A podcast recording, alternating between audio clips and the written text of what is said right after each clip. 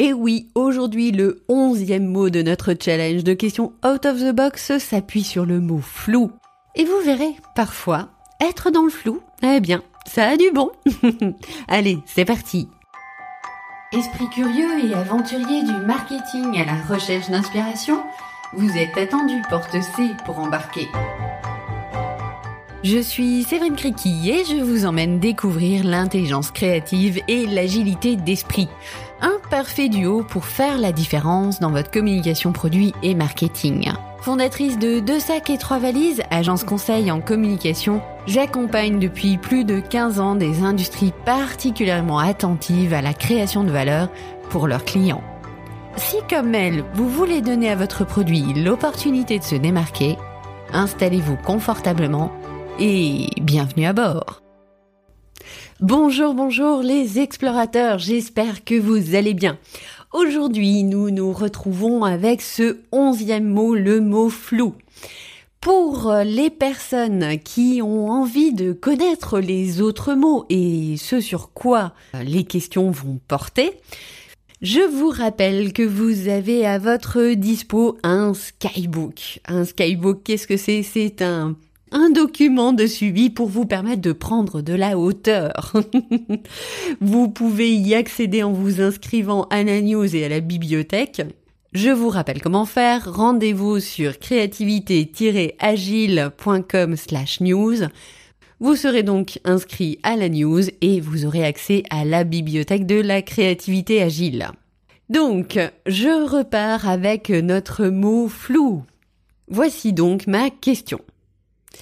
Et si vous sollicitiez des personnes dans le flou par rapport à votre projet afin d'avoir un regard neuf et extérieur, ce serait.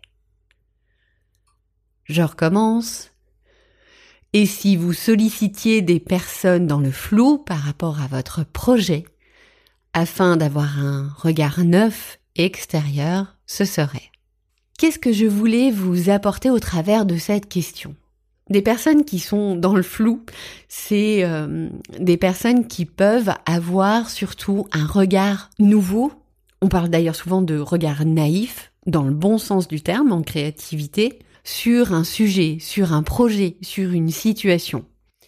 Et c'est encore mieux lorsque elles ne connaissent pas le projet, elles n'ont pas vraiment d'enjeu ou de, de, de lien avec le projet, directement, parce qu'elles vont pouvoir très librement apporter leur regard, leurs informations, leur feedback sur le sujet. Je vous partage un exemple tout simple. À la fin de chaque année, pour préparer les sujets de communication de l'année suivante, j'anime pour mes clients un atelier dédié à identifier les différents sujets de manière un peu plus fine que juste les grandes thématiques, et dans ces ateliers, il y a des gens dans le flou. Pour être plus clair, dans ces ateliers, il y a évidemment les personnes qui vont porter les sujets.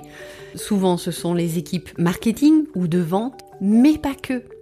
Et il y a d'autres personnes, ces fameuses personnes dans le flou. Il y a déjà eu, dans nos ateliers, des personnes issues du juridique ou de la finance, de la RD, de la logistique. Alors évidemment, ce ne sont pas les personnes qui vont créer le contenu. Par contre, elles ont un autre regard sur les sujets qu'on va créer par leur expérience, par des retours qu'ils ont eus avec euh, des clients ou des collègues. Et c'est ce qui va clairement enrichir la réflexion. Et au final, cela nous permet aussi d'avoir des sujets différenciants avec cette petite touche de plus, car nous avons amené dans la réflexion des ingrédients, des regards naïfs que nous n'avions pas au départ. Autre avantage au flou. Échanger avec des personnes qui ne connaissent pas votre sujet, ne serait-ce que pour voir comment est-ce qu'elles réagissent. Est-ce qu'elles ont des questions auxquelles vous n'avez pas pensé? Des points qui ne sont pas clairs et que vous pourriez compléter. Un regard extérieur ou flou, avec une démarche d'ouverture et euh, d'apport constructif est hyper précieux dans toute démarche de communication, de stratégie, de mise en place d'un produit. Et je ne saurais que vous encourager à ouvrir votre réflexion à des personnes qui sont dans le flou.